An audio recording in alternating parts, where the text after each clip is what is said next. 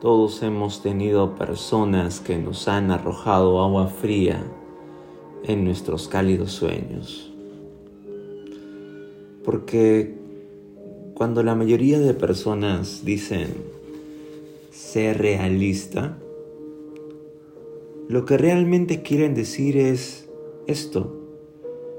Quieren decirte, empequeñécete, limítate, encállate, Estoy atrapado en un pequeño mundo de terror y tu visión expansiva me está amenazando.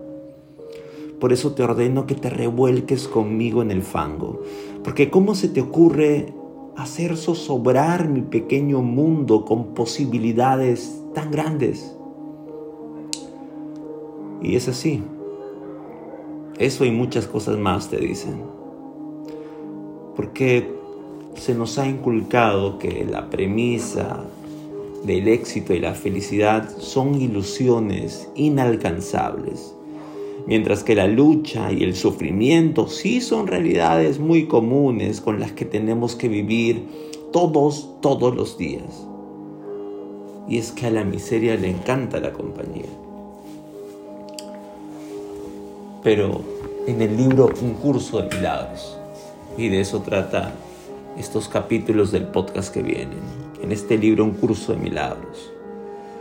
Una, uno de sus apotegmas dice, tengo derecho a los milagros. No es tengo derecho al sufrimiento, no es tengo derecho a la culpa, no es que tengo derecho a rechazo, no. Tengo derecho a los milagros, a lo extraordinario. Y esta lucha permanente que tenemos con, con esta configuración mental, este nivel mental del hecho de que el sufrimiento, de que la lucha son permanentes o constantes.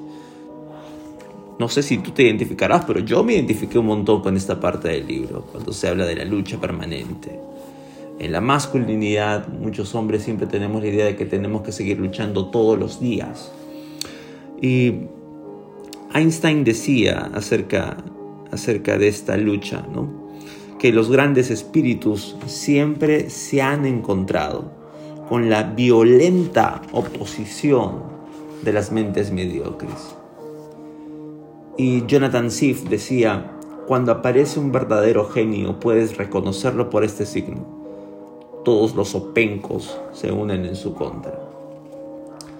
Y ciertamente es eso, ciertamente las personas te van a decir que tienes que luchar y que tienes que sufrir. Eh, esas personas que te arrojan agua fría en tus cálidos sueños. Em, y la verdad es que, claro, todo parece tan difícil, todo parece tan negro, tan oscuro, tan cuesta arriba. Y la realidad es que todo lo que nos resulta difícil no es más que la pesadilla del miedo superponiéndose a la presencia del amor.